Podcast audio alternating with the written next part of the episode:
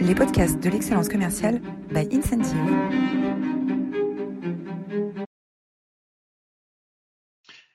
Bonjour à tous, je suis Roland Massner, ravi de vous accueillir dans cette nouvelle édition des masterclass de l'excellence commerciale pour parler aujourd'hui euh, de exporter l'excellence française avec Jean-Charles Croinbon. Bonjour Jean-Charles. Bonjour, bonjour de Tokyo, euh, parce que je suis euh, en ce moment euh, à Tokyo là depuis une quinzaine de jours en, quarantaine. Donc je vous remercie de venir me rejoindre dans ma quarantaine tokyoïte. et merci beaucoup d'être avec nous depuis Tokyo. vous êtes formidable. La semaine dernière, vous étiez plus de 200, 250 inscrits. Nous avons vu comment euh, mobiliser des équipes en, en 15 jours hein, pour préparer, euh, préparer leur entrée. Euh, on a regardé comment est-ce qu'on pouvait activer les, les, trois leviers d'engagement, les leviers comportementaux, comportementaux les leviers affectifs et les leviers cognitifs. Je vous invite à revoir cette, cette masterclass qui est disponible sur notre chaîne YouTube et sur, euh, en podcast euh, sur, sur Spotify. Euh, Aujourd'hui, nous avons un, un, nouveau, euh, un nouveau défi. Alors, juste avant de rentrer dans la discussion avec, euh, avec euh, notre, notre grand témoin du jour, euh, les masterclass de, l'excellence commerciale sont sponsorisés par Incentive. Incentive répond à un besoin des managers de moderniser, d'avoir accès à des outils plus modernes pour engager leurs équipes. Aujourd'hui, les collaborateurs s'engagent eux-mêmes dans l'apprentissage d'une nouvelle langue euh, ou euh, dans la préparation d'un marathon grâce à des applications qui euh, vont chercher des leviers de motivation, des leviers de motivation intrinsèque très forts hein, grâce aux dernières recherches en sciences cognitives. et malheureusement, dans les entreprises, on en est encore assez loin et les managers ont à leur disposition des outils de communication, réseau social et, et email qui sont tous les deux saturés, et puis des tableaux de chiffres pour animer la performance. Donc, Incentive est là pour aider les managers à rentrer dans leur rôle de coach du changement, dans coach de la transformation. Euh, et ce sont vos managers qui vont vous permettre d'accélérer la croissance, d'accélérer le changement. Euh, depuis euh, l'onboarding, hein, l'onboarding et la formation euh, des nouveaux, l'animation de la performance, de la performance sous tous ses angles, hein, la performance client, la performance qualité, la performance financière, la performance managériale. Et puis s'assurer aussi que le, à travers euh, à travers le, le coaching, euh, les, les, managers arrivent à faire grandir leurs équipes pour euh, une croissance et un changement qui soit qui ne s'essouffle pas et qui soit pérenne dans la durée. Hein, la croissance et du changement durable. Aujourd'hui, Incentive simplifie la vie des managers dans plus de 20 pays et disponible en neuf langues. La page de publicité étant terminée, euh, on euh, euh, va peut-être apprendre à mieux te connaître, Jean-Charles. Est-ce que Pablo, tu peux nous faire en quelques, mots le, portrait de la riche expérience de Jean-Charles? Bien sûr. Bonjour tout le monde. Bonjour Jean-Charles. Donc Jean-Charles, diplômé de HEC Paris d'un MBA de l'ENSEAD, après 15, ans 15 années d'expérience managériale qui vous ont conduit des ventes internationales chez Alcatel au conseil d'administration de en passant par la communication corporate et la coordination de business units en qualité d'assistant du personnel du président de Vendée, Lacoste, Yves Saint Laurent et Newman. Vous avez été en charge pendant 17 ans du réseau des agences de Sopexa au Japon et en Asie. Par la suite, vous avez rejoint Penlec Group en mars 2021 pour l'animation du réseau de distribution et de la politique commerciale. Actuellement, vous êtes vice-présidente de la Commission Asie, Pacifique des conseillers du commerce extérieur et de la France. Vous êtes également professeur affilié à l'ESCP Business School et enseignez le marketing international à l'ESCP et à la CAGE. Vous accompagnez des sociétés et collectivités françaises et en Asie depuis 2016. Enfin, vous êtes administrateur de Tinor Orthopix, leader du marché indien et des orthèses depuis 2017 et êtes associé chez ICDE, Institut culinaire des disciples Escoffier. Alors après une, une, une, une expérience comme, comme celle-là, aussi, aussi riche à la fois sur les sujets abordés que euh, géographiquement, euh, on est très heureux et très fiers de, de t'avoir avec nous, euh, Jean-Charles, pour parler de l'excellence française. Pour parler de l'excellence française qui est au cœur de, des, des, des, programmes d'investissement du gouvernement pour réactiver le réactiver l'économie après cette période un peu bizarre qu'on a vécue cette dernière année. Euh, pour toi, euh, l'excellence française, qu'est-ce que c'est, euh, Jean-Charles? Ah, alors, l'excellence française, avant d'en parler comme ça direct, il faut d'abord déterminer ce que c'est l'excellence pour un pays. Et en fait, l'excellence pour un pays, c'est un petit peu, quand on parle d'un pays et quand on regarde les contours en termes de marketing, quand on s'occupe d'un pays comme d'une marque, finalement, eh bien, euh, on doit regarder la partie interne et comme la partie externe. la partie externe, ben, ce sont les, perceptions qu'on peut en avoir. Et puis, la partie interne, c'est la réalité des, ressorts et des leviers dont, on peut, dont jouer pour euh, pour, quand on représente une marque à l'étranger, eh bien quelque part faire en sorte de, de, de, tirer sur les bons leviers, utiliser les bonnes choses.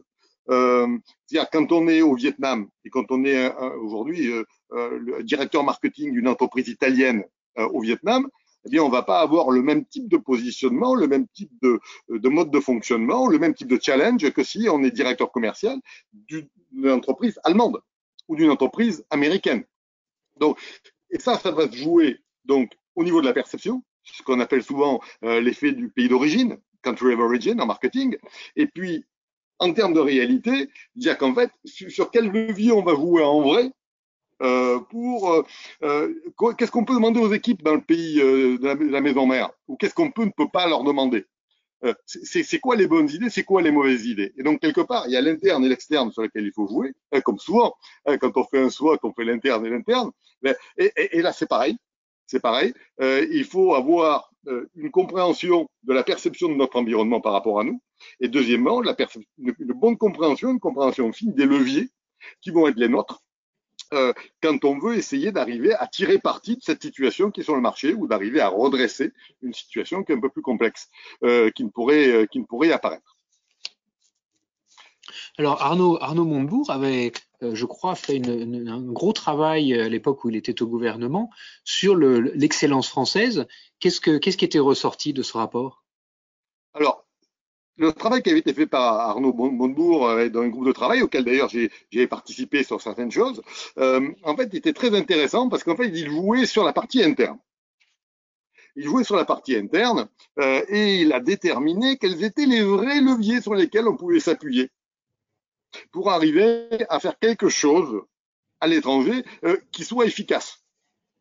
Euh, et en fait, il a défini trois leviers majeurs qui était un petit peu cet ADN de l'excellence française, euh, qui était en premier le savoir-faire. C'est très intéressant parce que le mot savoir-faire est un mot un petit peu intraduisible comme euh, il y a, hein, euh, ou comme terroir. Ce sont des mots qui sont réutilisés comme cela euh dans les autres langues. Pas du tout know-how. Know-how et savoir-faire, c'est pas pareil. Hein, tout comme euh, the taste of a place est tout à fait différent de terroir. Euh, Ensuite, il y a l'imagination. En fait, l'imagination, c'est pas uniquement la créativité, c'est pas, c'est autre chose. Euh, l'imagination à la française, c'est le, fait d'essayer de réinventer les expériences, de réinventer la vie autour de nos produits. C'est-à-dire qu'en fait, on, ne crée pas un produit, on ne crée pas un service, on essaie de, réinventer la, vie des gens autour de ce qu'on fait. Euh, et en fait, c'est fondé euh, tout cela sur toute une, euh, c'est toute une, toute une histoire, en fait, sur laquelle on est totalement crédible, puisque si on reprend euh, l'histoire de France des innovations depuis euh, les expositions universelles, euh, on, se rend compte que finalement c'est une liste incroyable. Et en fait, on a oublié souvent à quel point la France avait inventé de choses. Euh, de, et, et, parfois c'est vraiment ça, c'est le concours de l'épine des inventions, euh, du, du, du, frigidaire, euh, du euh, euh, le thermomètre, l'avion, enfin énormément de choses qui ont été inventées par des Français en France et qui ont totalement changé la vie. Et donc troisième point, le troisième point, et ça c'est un point qui est à mon avis important parce que il est moins connu, il est moins vu. quand on parle du savoir-faire à la française, on a des, mots qui nous viennent en tête, on a des marques qui nous viennent en tête. Quand on parle de, l'innovation à la française également, mais le, le troisième, c'est la surprise. C'est-à-dire que le, le, troisième axe de cette excellence française, c'est le fait finalement euh, d'essayer de ne pas être dans la norme. C'est d'essayer de considérer que l'imagination doit être au pouvoir. Finalement, le, le fait euh, de se dire que ben, quelque part c'est nous qui devrions piloter, c'est nous qui devrions gérer parce qu'on est tellement plus, on est tellement meilleur. Et quelque part faire. on est le contraire finalement les Français euh, de, de, la modestie dont on nous euh, rebat les oreilles euh, aujourd'hui. Euh, très souvent dans le business. Il faut être modeste, il faut être humble, il faut faire passer les choses doucement, etc. Il faut pas être euh, l'arrogant French pig. Néanmoins, la vraie réalité de ce qu'on est, c'est qu'on n'est pas totalement modeste, on est plutôt fiers de nous et on est plutôt des gens qui aimons déstabiliser, changer, critiquer. Et quelque part, avoir un Français dans un conseil d'administration, ou euh, moi c'est un petit peu ce qui m'arrive en, en, Inde au conseil d'administration de Tainor, euh, c'est euh, s'offrir euh, quelque part quelqu'un qui va euh, bah, qui va challenger de manière tout à fait naturelle euh, ce qui vient, parce que tout ce qui lui vient va bien le critiquer. Oh, on propose ça, ah, au lieu de dire ah bravo, c'est super, il dit ouais, mais quand même, là, je comprends pas bien, comment vous faites ça et ça, et euh, ah bon, et, et, et, quelque part, c'est un esprit euh, qui est un esprit un petit peu de retournement, et quelque part un esprit de paradoxe, euh, qui est un esprit très français.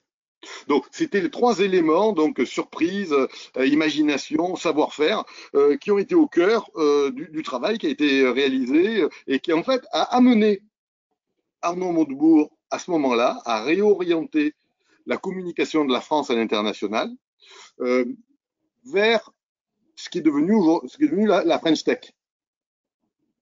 En fait, auparavant, et moi, j'ai vécu ça pendant euh, très très longtemps euh, en, Asie, en tant que représentant de euh, l'image de la France en Asie, puisque je gérais l'essentiel des budgets en Asie autour de l'image de la France de 98 à 2015. Euh, on avait pour objectif de lutter contre une perception qui était que la France était la France de la tradition. C'était la France de on va au restaurant français une fois par an ou bien uniquement pour les occasions exceptionnelles. Alors qu'à côté, dans le mapping de perception, nos amis italiens, euh, quelque part, euh, se régalaient, euh, puisque eux, ils avaient à la fois la qualité et euh, l'accessibilité. Et donc, pendant 18 ans, pratiquement, j'ai passé mon temps à créer des, actions toutes meilleures les unes que les autres pour essayer de valoriser la France, l'excellence française en tant que luxe relativement accessible. Quel échec Mais quel échec Quand on analysait le diagnostic fait en 98, au moment où on fait, où Jacques Chirac lance l'année de la France au Japon, et où il investit massivement pour faire un salon de l'agriculture, transporter le, le SIA, le salon de l'agriculture de la porte de Versailles, à Tokyo, euh, pendant quatre jours, pendant la Golden Week. C'est un énorme succès. On a 250 000 personnes payantes qui viennent. On a fait venir les vaches, les poules, les cochons. On a fait venir des tonnes de sel de Guérande. Et à partir de ce moment-là, on avait fait une analyse justement de cette France inaccessible et qu'on a essayé de la rendre plus accessible, où on a focalisé la totalité du travail de l'ensemble des équipes sur la totalité de l'Asie, quand on a refait 18 ans après la même étude, on n'avait pas bougé d'un iota la perception de nos clients, des consommateurs par rapport à la France. Mais rien. En fait, il faut comprendre un truc. Et là, on est sur la partie perception, pas sur la partie interne. Hein. Je bascule sur la partie perception. Bouger une perception sur un pays, surtout quand le pays est très connu, et surtout quand le pays a, a des dimensions extrêmement claires dans la tête des, euh, dans la tête des consommateurs, pratiquement des images d'épinal.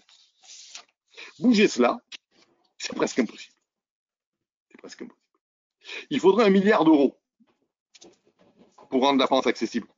Un, parce que c'est pas vrai qu'on n'est pas accessible. Il n'y a qu'à aller dans le métro à, Paris et demander son, chemin. On se rendra compte à quel point on est conviviaux. Euh, et en plus, les ressorts de l'excellence française ne sont pas des ressorts d'accessibilité. C'est des ressorts de, pensée critique. Euh, et, donc, quand on a essayé de devenir ce luxe accessible, eh quelque part, avec des budgets qui étaient les nôtres, c'est-à-dire à peu près 20, 20 millions par an, euh, ben, c'était pas possible même en mettant d'accord tout le monde, même en faisant un mapping stratégique avec les vins de Bordeaux, avec le fromage français, avec le tourisme, rien, nada. Même en faisant travailler tous les partenaires. J'ai eu la chance de pouvoir créer une manifestation superbe qu'on appelle l'apéritif à la française et dont la meilleure expression mondiale a été au Japon. Et en fait, pour cela, on a eu à peu près 50 associations gastronomiques qui nous ont aidés bénévolement. On a eu tous les grands hôtels, tous les grands chefs étoilés qui sont venus gratuitement euh, offrir des finger food dans la rue à Roppongi Hills aux Japonais. On a vendu ça pour 20 euros. Et les gens étaient là. Tout le monde était ravi. On a mis les gens les plus inaccessibles dans la rue. Ça a été un succès fantastique. On avait des retombées euh, qui étaient valorisées pour des dizaines de millions. Résultat, Nib, rien. Ça n'a pas bougé d'un euh, On est trop, on était trop marqué. Quand euh, tu fais les analyses aujourd'hui de Made in, il y, a des, boîtes comme Statista, etc., qui font tous les ans ou tous les deux ans une analyse globale de la valeur du ranking des Made in. Alors tu l'as globalement et puis tu l'as par, par type de catégorie de métier, de pays ou par dimension. Et on se rend compte très très clairement que les, dimensions sur lesquelles on est, on est reconnu, c'est les dimensions du luxe, hein, les dimensions du style, les dimensions de la gastronomie, etc. Et, et qu'en fait, la manière dont cela impacte notre travail, même si on fait des efforts sur ces dimensions-là pour devenir accessible, eh bien, ça, ça rend totalement inaudible un travail qui est un travail autour de la modestie, de l'accessibilité. C'est juste pas possible.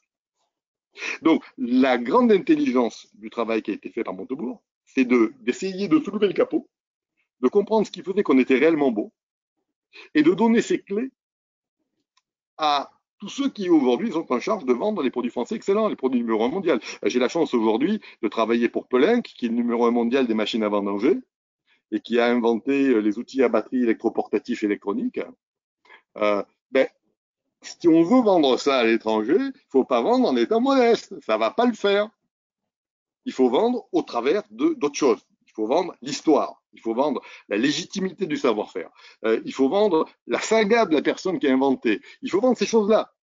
Euh, si on essaye de, de ne pas être ce que nous sommes, de ne pas être fier de ce que nous sommes, eh bien, quelque part, nous ne sommes plus français. C'est quelque chose que j'ai appris au, Japon qu'en fait, la seule valeur d'un étranger au Japon, moi un Français, c'est de ne pas se japoniser. C'est d'être lui-même. C'est de correspondre à ce à quoi on attend qu'il soit en termes de qualité. Parce que c'est ça qu'on apporte. Quelqu'un comme euh, Carlos Ghosn au Japon, qu'est-ce qu'il a fait? Il a joué son rôle d'étranger qui tranchait le nœud gordien, qui prenait le risque et c'est pour ça qu'au départ, ça a très bien marché. Et alors, quel est l'impact euh, Donc, on comprend euh, qu'il y a d'un côté euh, la perception hein, des, des, des, des, entreprises, enfin des, des étrangers vis-à-vis des produits français.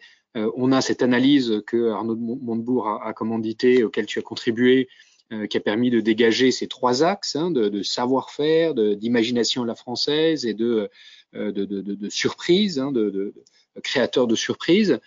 Euh, concrètement, euh, quel impact euh, ce, ce, ces, ces, recommandations ou ces conclusions ont sur la, la, la, politique commerciale et la politique marketing, donc en partant de la, la, conception des produits et des services, quel impact ces conclusions ont sur, ont eu sur les PME françaises qui veulent accélérer à l'export? Alors, je crois qu'il y a, d'une part un travail qui a été fait qui était plus, euh, efficace. C'est-à-dire que le fait de travailler et de communiquer sur la créativité à la française, sur la French Tech, etc., de manière quasiment exclusive, si on observe ce qui s'est passé depuis 5-6 ans, on voit qu'on a eu un recentrage total de la communication là-dessus. Donc, ça, c'est une grosse aide parce que euh, tous les French Tech euh, hubs qui sont créés un peu partout, toutes les d'activités qui sont, par exemple, avec des gens comme les, Orange en Asie, euh, à créer euh, des structures qui sont absolument remarquables, dans lesquelles quasiment tous les trois mois, il y a des concours de pitch, de start-up, etc. Donc, on essaye de valoriser cette France qui crée de, mille et une façons, et on le fait à l'étranger. Et chaque fois, et ça, ça a été, c'est intéressant parce qu'Emmanuel Macron était ministre de l'économie à l'époque, et c'est quelque chose qu'il a conservé euh, depuis le début de son, de son mandat.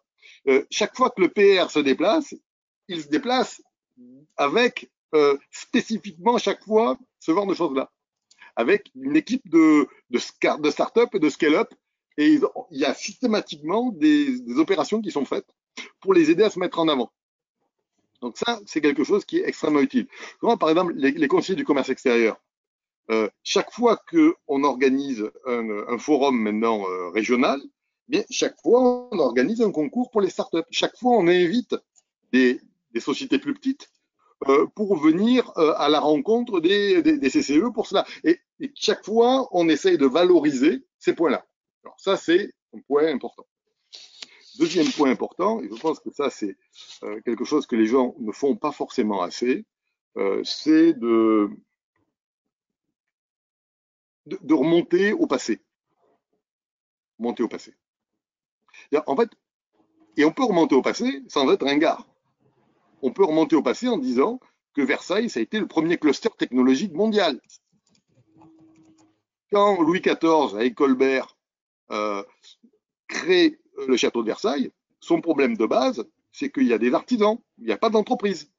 Et quand il faut qu'ils construisent la galerie, des glaces, il n'y a personne qui est capable d'arriver à faire ça. Donc il est obligé de créer Saint-Gobain. Euh, et tout est à l'avenant.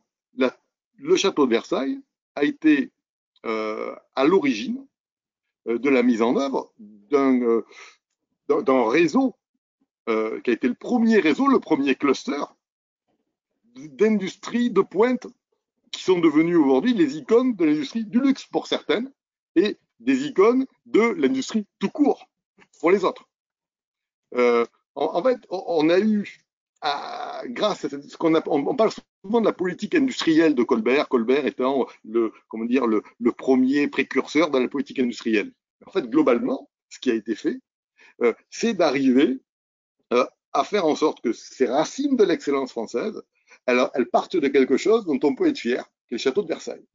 Aujourd'hui, quand on parle des entreprises de patrimoine vivant aujourd'hui, qui vont de, Louis Vuitton à des, petites boîtes qui font 500 000 balles de chiffre d'affaires, eh bien, ces entreprises de patrimoine vivant, elles sont issues de cette histoire-là.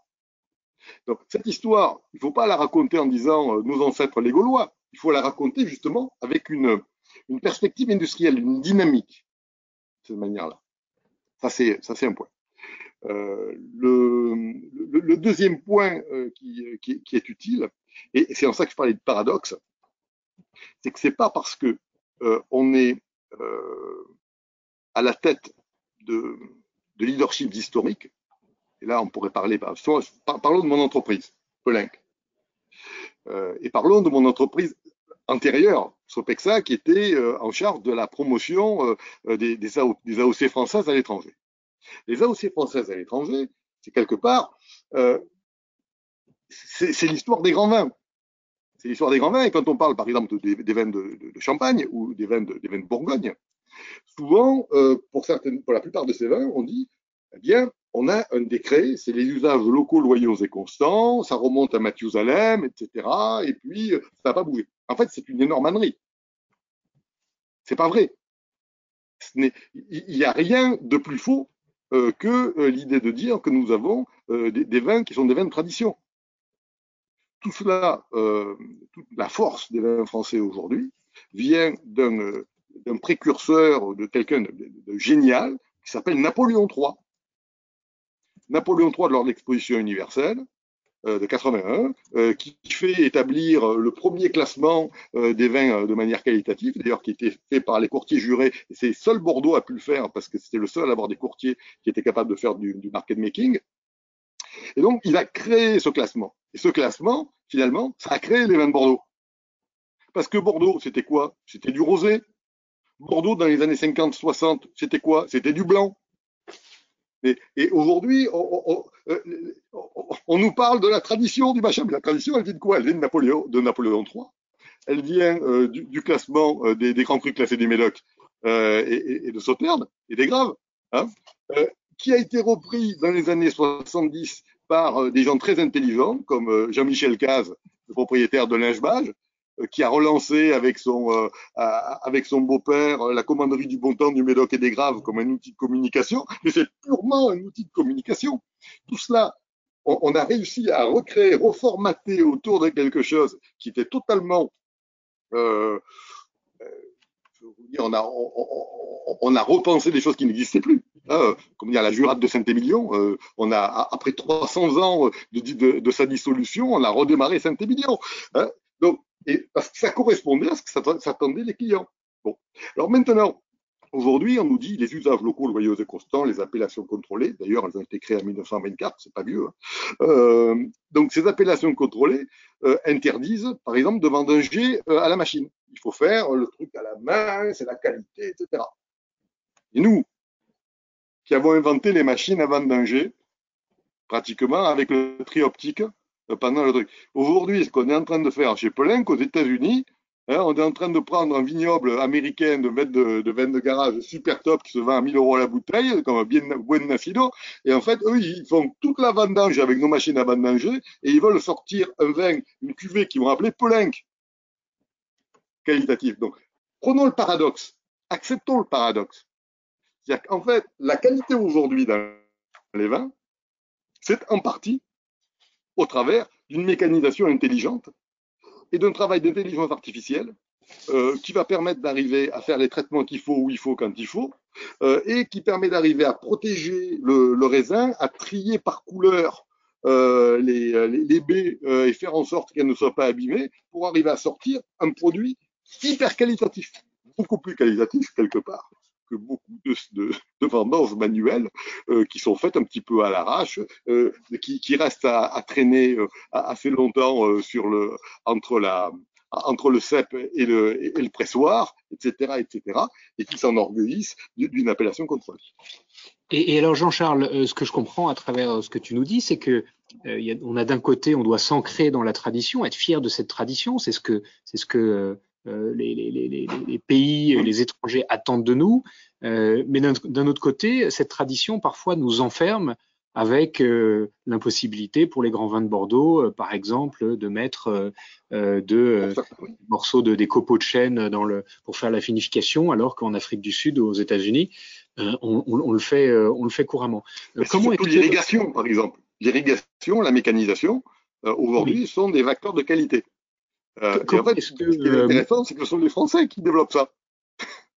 Et, et, et donc, comment est-ce que euh, on peut sortir de ce, de, de ce paradoxe euh, pour euh, s'appuyer sur, sur ces traditions, mais sans qu'elles nous enferment, euh, pour continuer à vendre la French Tech qui finalement irrigue bien, au lieu, bien au-delà de, de, simplement les, les, les, sociétés de pure technologie, mais aussi finalement toutes les sociétés qui innovent chacun dans leur secteur. Comment est-ce qu'on peut sortir de ce paradoxe Aujourd'hui, tout ce qui est, je suis tout à fait d'accord, tout ce qui est aujourd'hui intelligence artificielle, big data, en fait, c'est tout ce qui permet d'arriver à créer les composantes de services, d'analyse, d'amélioration continue à l'intérieur des métiers anciens. Donc, il faut s'appuyer sur l'histoire, il faut re réécrire, revisiter l'histoire de nos métiers, de nos traditions, de manière à intégrer cette nouvelle modernité à l'intérieur de cette histoire quelque part, c'est facile pour autant qu'on en comprenne la réalité. Les gens qui restent recroquevillés euh, sur une histoire qui n'est plus, euh, plus pertinente, qui n'est plus actuelle pour les clients, eh bien, qu'est-ce qui se passe? Ben, Ils disparaissent. Hein? On, on, a toujours dit que toute organisation qui évolue moins vite que son environnement meurt. Et c'est pas parce qu'on est ancré dans la tradition qu'il faut pas revisiter cette tradition pour la projeter dans l'avenir. Euh, et c'est fascinant parce que justement les Français sont ceux qui sont le, le meilleur là-dedans. Puisque ce qu'on aime, c'est réinventer le monde à notre image, à l'image de nos produits, reconceptualiser. La conceptualisation, c'est un génie français. Donc, pour moi, euh, le, quand on dit euh, oui, euh, il, y a une, il y a une dichotomie, il y a une contradiction entre les veines du Nouveau Monde, les veines de l'Ancien Monde, mais c'est à mourir de rire. Hein, si on reprend par exemple l'exemple du Beaujolais nouveau. Qu'est-ce que c'est le Beaujolais nouveau C'est le vin le plus ancien. Puisqu'avant, tous les vins étaient du vin nouveau. Sinon, c'était du vinaigre dans lequel on mettait de l'hydromel parce que c'était de, devenu imbuvable. Et aujourd'hui, soi-disant parce que euh, dans une période donnée, euh, le vin de Beaujolais nouveau a été marketé alors que le vin n'était pas marketé, on dit ouais, mais c'est pas du vin. C'est les autres qui sont pas du vin le Beaujolais nouveau, ce sont les vrais vins. Comme le vin rosé. Aujourd'hui, le vin rosé marche. Il y a pratiquement, je vais dire, plus que le vin rosé qui marche. et ils ont des croissances à, deux chiffres. Ils ont pris 25% de marché alors qu'ils étaient à 5% il y a une vingtaine d'années. Le, le, rosé, regardons les choses en face. Quand les Romains sont arrivés avec qui ont amené la vigne en France, c'était quoi le vin? C'était du rosé. Pourquoi? Parce qu'on ne savait pas faire, la, on savait pas le faire fermenter, on ne savait pas faire la macération qui donnait la couleur. Pourquoi est-ce que Bordeaux l'appelait claret Parce que c'était un vin rosé. Donc aujourd'hui, on est revenu sur le rosé à cause de la technologie. Et c'est ça qui est génial, c'est le levier technologique. C'est le levier technologique. Alors euh, dans les conseils quand on a préparé euh, cette, cet entretien, euh, tu nous as dit bah, les, conseils pour vendre l'excellence française à l'étranger. il y a remonter à l'histoire, à la légitimité. Il y a retrouver ce sens de l'innovation qui est au cœur de, notre histoire finalement, avec par exemple le cluster technologique qui s'est développé autour du château de Versailles. Euh, tu, parles aussi beaucoup de storytelling. Euh, comment est-ce qu'on peut utiliser le storytelling pour mieux exporter l'excellence française? Alors là, on n'a pas besoin d'être vieux pour faire du storytelling. Euh, alors c'est marrant, on peut le faire. On peut aller chercher quelque chose d'ancien pour faire du nouveau. J'ai des amis aujourd'hui qui, euh, à l'occasion des Jeux Olympiques de Pékin, ont pensé lancer une marque euh, qui est une marque de, vêtements d'hiver euh, de sportswear hiver, neige montagne, pour émuler Montclair. Qu'est-ce qu'ils ont fait Ils ont racheté les droits d'une vieille marque française qui s'appelle Nivose. Et qui était la, marque des, sportifs, des, skieurs français lors des Jeux Olympiques de Chamonix, les premiers. Et, et qu'est-ce qu'ils ont fait de cette marque qui, n'existait plus Il n'y avait plus rien depuis 50 ans? Ils ont récupéré tout ce passé et en fait, ils ont relancé la marque en Chine euh, pour justement faire en sorte d'avoir tout un réseau commercial, toute une gamme, toutes des, collections euh, de, sportswear chic euh, pour se caler avec la montée en puissance du marché du, sport d'hiver en Chine euh, avec les futurs Jeux olympiques de, de Pékin en 24. C'est extraordinaire. C'est du storytelling pur.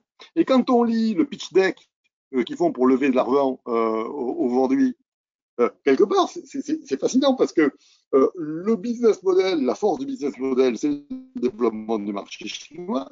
C'est là-dessus qu'ils vont atteindre leurs objectifs et leurs chiffres. Et derrière, à côté de ça, ils vont ouvrir une boutique à Chamonix pour recréer le lien avec le passé. Et ils font des partenariats avec Marcel Livet, qui a été le premier à faire le Kilimanjaro avec des vieux skis, par exemple. C'est ça le storytelling, en partie. Hein? Et ça, on peut le faire en allant chercher quelque chose qui est, euh, du passé qui n'existait plus et de le relancer, mais on, peut le faire euh, également de, bien d'autres manières. Euh, on, est, imaginons aujourd'hui, si, on, prend la, la manière qu'ont les emerging market multinationals de se développer. Comment, est-ce qu'ils font? Les, gens qui sont en train de se développer en Turquie ou en Inde et qui veulent devenir des leaders mondiaux eh bien, au, bout d'un moment, euh, après avoir fait du, good enough et après avoir euh, vendu en priorité sur les marchés qui étaient proches des leurs euh, dans, dans, un continuum géoéconomique, c'est-à-dire par exemple pour les Indiens aller vendre en Afrique, euh, quand ils veulent venir sur les marchés de la triade, qu'est-ce qu'ils font? Bien, ils achètent une petite société en Italie et ils se repackagent et se rebrandent. Euh, une boîte chinoise, même dans la tech comme MindRay, euh, elle a réussi à se développer comment à un moment donné? Parce qu'elle a repris Datascope aux États-Unis. Euh, et, et, quelque part, elle s'est, appropriée une histoire, elle l'a refusionnée avec la sienne et elle a raconté une, histoire nouvelle de nouveau leader mondial. Donc, tout cela, ce qui est intéressant, c'est que le, storytelling, on doit s'appuyer sur une réalité, on doit s'appuyer sur des choses anciennes, de préférence, si on peut. Et, sinon, on, on s'appuie sur une réalité économique. Moi, j'adore le slip français. Si on regarde le slip français, il joue sur tous les codes euh, de, de, de, de, la francité ou de la francitude. Euh, avec toute les, la carte de France, avec tous les endroits où il y a les petites usines où leurs produits sont fabriqués, euh, avec leur, euh, le modèle qui est présenté avec les slips qui s'appelle Francis, qui est devant la Tour Eiffel, avec les, les, noms de tous leurs produits qui sont des noms français classiques, typiques, etc., etc. C'est du storytelling. C'est, en fait, il y a mille, et on n'est pas obligé, à la limite, de, d'être parfaitement exact. On peut enjamber un certain nombre de choses. On peut enjamber un certain nombre de choses euh, pour arriver à, euh, à, recréer euh, du rêve. Parce que qu'est-ce que veut, qu'est-ce que veut le client, même en B2B Il veut retrouver, en B2B, c'est pas du rêve, c'est de la rassurance, c'est de la confiance. La confiance, elle vient on est là depuis, depuis 300 ans. Il y a, depuis 300 ans déjà, on faisait les machins et on le fait aujourd'hui. Alors, même si on n'a jamais des choses, etc., c'est fort. C'est du storytelling. Après, bien sûr, ce qu'il faut faire, ce qui est très important, euh, c'est euh, du mystery shopping ou euh, l'analyse de l'expérience client. Parce que cette expérience client, elle doit être en, en relative harmonie avec la belle histoire qu'on a racontée. Et on ne peut pas considérer que vendre l'excellence française, c'est uniquement faire de la, euh, c'est raconter des histoires. Il faut raconter des histoires et faire en sorte que ces histoires s'incarnent dans la réalité d'une expérience client sur le terrain. Euh, moi, je suis particulièrement marqué, par exemple, quand je vais chez Pierre Hermé, je me rends compte qu'il y a en général une très très bonne cohérence entre euh, la vision euh, d'un génie de la pâtisserie euh, qui, invente au quotidien et qui fait des partenariats de haut niveau pour cela et la réalité ce qu'on voit à l'intérieur de la boutique. Quand je vais chez Daloyau, qui pourtant a été l'inventeur de la haute pâtisserie en étant le, le pâtissier de Louis XIV à Versailles, et que je vais commander un opéra dans une boutique d'Aloyau, la plupart du temps, euh, j'ai l'impression que les gens qui sont devant moi ne savent pas que Daloyau a inventé l'opéra, qui était le, la première pâtisserie rectangulaire, euh, que l'histoire de Daloyau, ça remonte, euh, ça remonte à Louis XIV, et que Daloyau était chez Condé et qu'il a été euh, piqué à Condé par, par, par, Louis XIV, et que quand il y a eu la Révolution française, eh bien, et que tous les nobles de Versailles ont disparu, il avait perdu son business, donc il a dû faire un repositionnement stratégique et il a inventé le restaurant. Il est parti vendre, il a créé le premier restaurant pratiquement à Paris pour euh, servir à la nouvelle bourgeoisie qui était la seule clientèle possible. Et il a réinventé le traiteur-restaurant à Paris, Loyau. Et aujourd'hui, quand on voit cette marque et quand on voit, quand on y va dans la boutique, euh, à quel point on est loin d'être capable d'arriver à faire passer ce message-là, qui est le cœur du message de la marque, on se rend compte qu'il faut faire attention. deuxième élément hyper fort, au-delà de savoir d'où on vient, savoir ce qu'on veut raconter, projeter notre tradition dans une, euh, dans une continuité, dans ce qui va se passer après-demain, c'est aussi ne pas, euh, ne pas oublier que le client, il voit quelque chose et qu'il voit un message qui est passé au travers euh, des, des gens qui le servent, le service. Eh bien voilà en tout cas des messages pour le, la, direction générale de Daloyo qui sont qui sont bien. Par exemple, voilà moi je, je, les aime bien Daloyo, mais on, on, arrive on arrive Jean-Charles à, à, à, la fin de notre euh, de notre de, de, notre masterclass. On a même assez largement euh, débordé. Merci merci de cet entretien. On a euh, parcouru avec toi le finalement la, la, la, vraie histoire et les vraies traditions hein, qui sont des traditions d'innovation, qui sont des traditions de de, de, de bouleversement euh, euh, dans l'esprit français, dans son esprit conceptuel, qui aime euh, challenger le, challenger le statu quo. Euh, on a vu que finalement, à travers tous les efforts depuis le rapport Montebourg qui ont été faits par la France à l'étranger, on a retrouvé ce positionnement French Tech au sens général, au sens, au sens d'innovation. On est en train de le retrouver. Euh, et puis, euh, dans cette dernière partie, euh, tu mets le, le, le, doigt sur probablement ce qui est le, le plus important dans cet effort d'export, de, c'est l'excellence opérationnelle, c'est ne pas oublier le client, c'est être sûr que dans tout, sur tous les touchpoints, cette, cette expérience et, cette expérience française, cette expérience de l'excellence française est parfaitement maîtrisée et parfaitement déroulée. Euh, un immense merci Jean-Charles. Alors tu as, euh, on a sélectionné quelques quelques bonus, hein, quelques idées bonus pour aller euh, plus loin. tout d'abord un site, l'excellence française, qui est le site du prix de l'excellence française qui est décerné tous les ans. un petit clin d'œil aussi au gouvernement qui a mis sur le site de l'Élysée une boutique officielle, la boutique officielle de l'Élysée, qui met en avant. Il y a la Légion d'honneur aussi, il y en a une. Euh, il y a une société Charles d'Olive qui, a, qui, a, qui, est le, qui est derrière ces, ces boutiques-là en général, euh, qui, euh, qui fait des produits magnifiques et qui a d'ailleurs réussi à relancer une petite boîte française qui faisait ça en, en allant aux États-Unis et en vendant ça euh, à la Maison Blanche. Et c'est parce qu'il s'est relancé en faisant les produits de la Maison Blanche qu'il a réussi à rebondir et à faire en sorte que cette boîte existe encore. Et, et, donc maintenant, grâce à lui, euh, on a le, la boutique officielle de, de d'Élysée avec une, une, gamme de produits, dont certainement euh, euh, le slip français. Euh, et puis euh, l'histoire du, du, du, classement des vins de Bordeaux dont tu parlais tout à l'heure. Euh, un, livre que vous pouvez retrouver. C'est quelqu'un de génial. Tu devrais l'inviter, il est fabuleux. Eh bien, écoute, avec avec plaisir pour une pour une autre une autre masterclass. Euh, si vous avez euh, des questions, n'hésitez pas à les poser. Il nous reste encore quelques minutes euh, euh avant les avant les, les, les 45 minutes. voilà, donc n'hésitez pas. Vous pouvez poser vos questions directement sur l'interface de, de GoToWebinar sur la droite. Alors, Pablo, je te laisse regarder les, les questions ouais, et nous les on en a quelques, on en a quelques-unes du coup. Euh, alors la première, quelles sont selon vous les raisons pour lesquelles, malgré l'excellence française et toutes les, les, initiatives, Team France, CCEF et autres, la balance export de la France est déficitaire et le reste, alors que l'Allemagne est excédentaire? Alors, ah, ça, c'est une question. Alors là, je suis. c'est la question à un milliard d'euros. Euh, alors honnêtement, tout, ce qu'on fait, c'est pour compenser une perception qui est une perception très forte. Quand on, compare la France et l'Allemagne, et quand on fait l'analyse euh, euh, de, la perception, on se rend compte que sur, par exemple, l'automobile, l'électromécanique, etc., les Allemands sont perçus sur une, échelle de, de, de, 1 à 10, ils sont, euh, sont perçus à 8. C'est pour ça qu'ils peuvent se payer le luxe d'un marketing mondial euh, avec une entreprise comme euh, Volkswagen qui s'appelle, qui fait une publicité qui s'appelle Das Auto, alors nous, si on veut faire une publicité pour Renault, il faut faire de, de l'autodérision.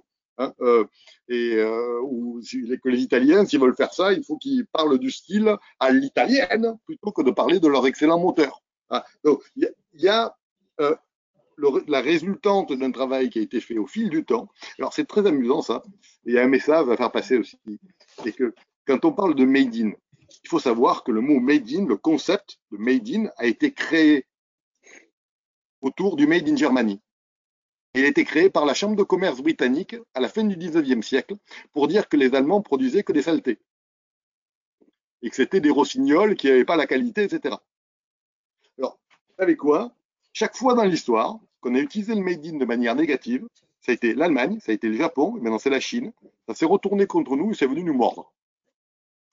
Le Made in est quelque chose qu'on ne peut utiliser que de manière positive. Si on utilise le made in de manière négative, on s'autodétruit.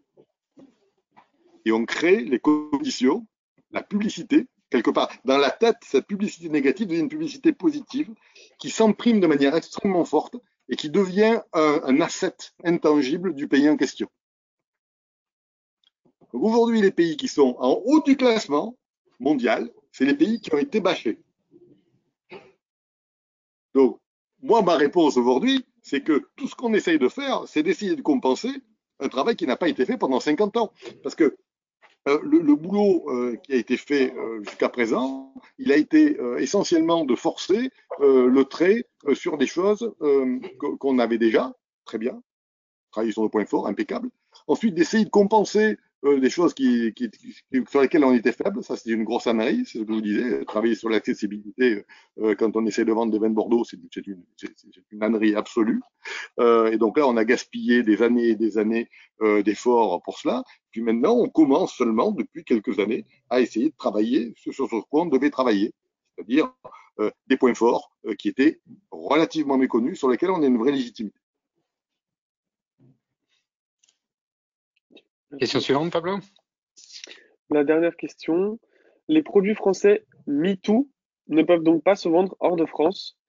Si nous ne vendons pas ces produits qu'en France, nous ne pouvons pas atteindre la performance. Que faire? Des produits français MeToo. Euh, je veux dire des, des, des, produits français qui ne sont pas des produits français? Des, produits français qui ne sont pas des produits innovants? Oui, c'est sans doute des produits, euh, des produits qui sont pas innovants. J'imagine que c'est ce que. Le... Alors, euh, très honnêtement, il ne faut pas avoir peur de notre qualité. C'est pas parce qu'on n'est euh, pas l'innovateur sur un, sur un marché qu'on va pas pouvoir le vendre. En fait, la qualité des produits français est en général reconnue comme étant au, au, meilleur niveau international. En fait, le, ce qu'il faut faire dans ces cas-là, si on n'est pas un innovateur, c'est de se raccrocher à un contexte d'innovation. C'est ça quand je parle de storytelling, c'est pas parce que vous êtes un produit comme un autre, c'est pas parce que vous êtes le, numéro 3 sur un marché où il y en a 10 euh, que vous ne pouvez pas à l'étranger faire valoir euh, votre qualité, votre compétence, etc.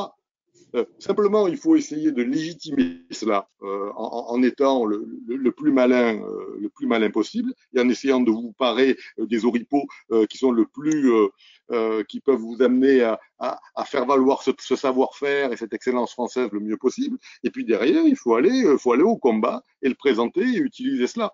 Et, très honnêtement.